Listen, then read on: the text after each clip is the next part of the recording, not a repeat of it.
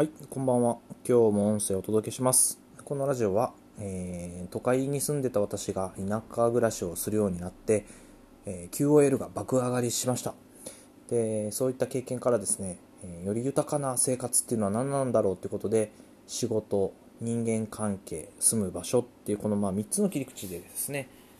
日々の中から気づきをシェアしているものです。はい、というわけで、えっと、今日のテーマは、お金はどこにあるのかっていう話をしたいと思います。えっと、まあ、フリーランスでお仕事をするとか、まあ、どっか引っ越したい場所があるんだけど、なかなか仕事がっていう時にちょっとヒントになればなと思うんですけど、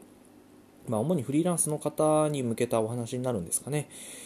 で、えっと、大阪にいた時なんかは結構、まあ、事業主の方とか、えー企業さん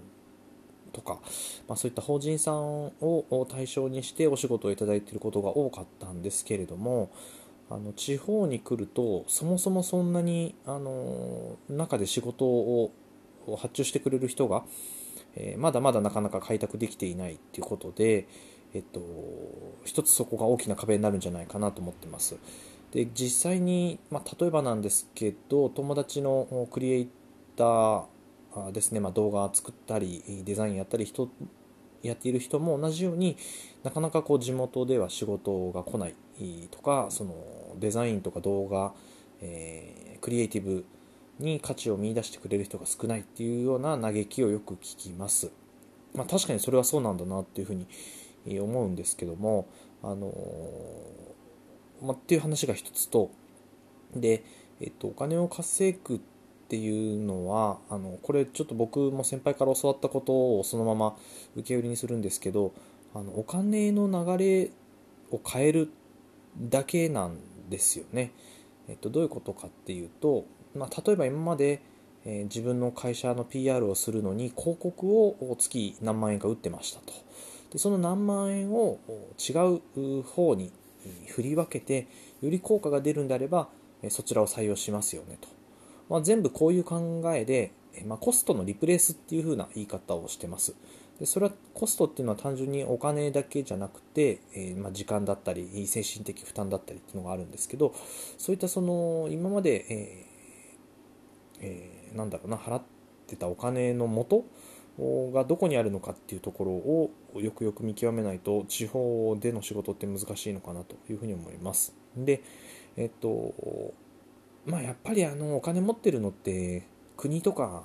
自治体さんなんじゃないかなと思うのが最近のぶっちゃけた話だったりします。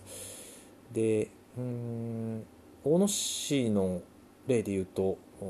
市の年間の予算が180億ぐらいあって、まあよ、ね、ほほんとそ、そんじょそこらの企業さんより全然多いじゃないですか。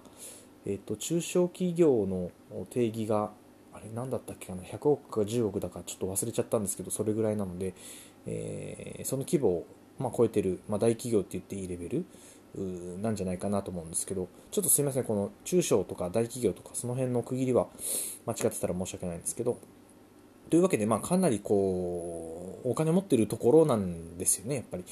で、いかにしてそういったところと、まあ、うまくじゃないんですけど、そういった方々が今までやってたコストを、よりこう成果が出るような形でプレゼンテーションできるかっていうのが、えーこの、この1年間やってきた中での気づきだったかなというふうに思います。で、まあ、何もその無理やりお金を取りに行くとかそういう考えをしているわけではなくって、まあ、僕の得意な領域でやるべきことを淡々とやってたらあ、まあ、声がかかるとか相談を受けるとか、まあ、そういったところがやっぱり理想形なのかなというふうに思ったりしています。はい、なのでこう住む場所とか活躍するフィールドが変わったら、えー同時にそのお金を払ってくれる人、まあ、スポンサーになってくれうる人、まあ、スポンサーというか依頼主ですね発注主になってくれうる人が、変わってないかあーっていうのは結構大事な視点で見た方がいいかなと思います。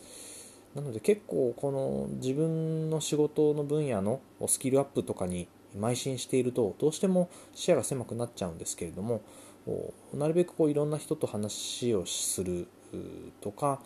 えー、まあ、例えばいろんなこうフェアに顔を出してみるとか、うん、ふらりと街を歩いてる見るでもいいですし、まあ、そういったところからいろんなアンテナを張ってですねこういうところに地域のお金っていうのは巡ってるんだなっていうのが見えてくるとだいぶ戦略としても見えてくるんじゃないかなと思います。まあ、といっても僕もあの別に今そんなに、ね、自治体さんからお仕事いただいてるとかいうわけではないんですけれども、まあ、また何か報告できることがあったらしたいなというふうに思います。そんなところかな。まあ、失敗例で言うと、そうね、やっ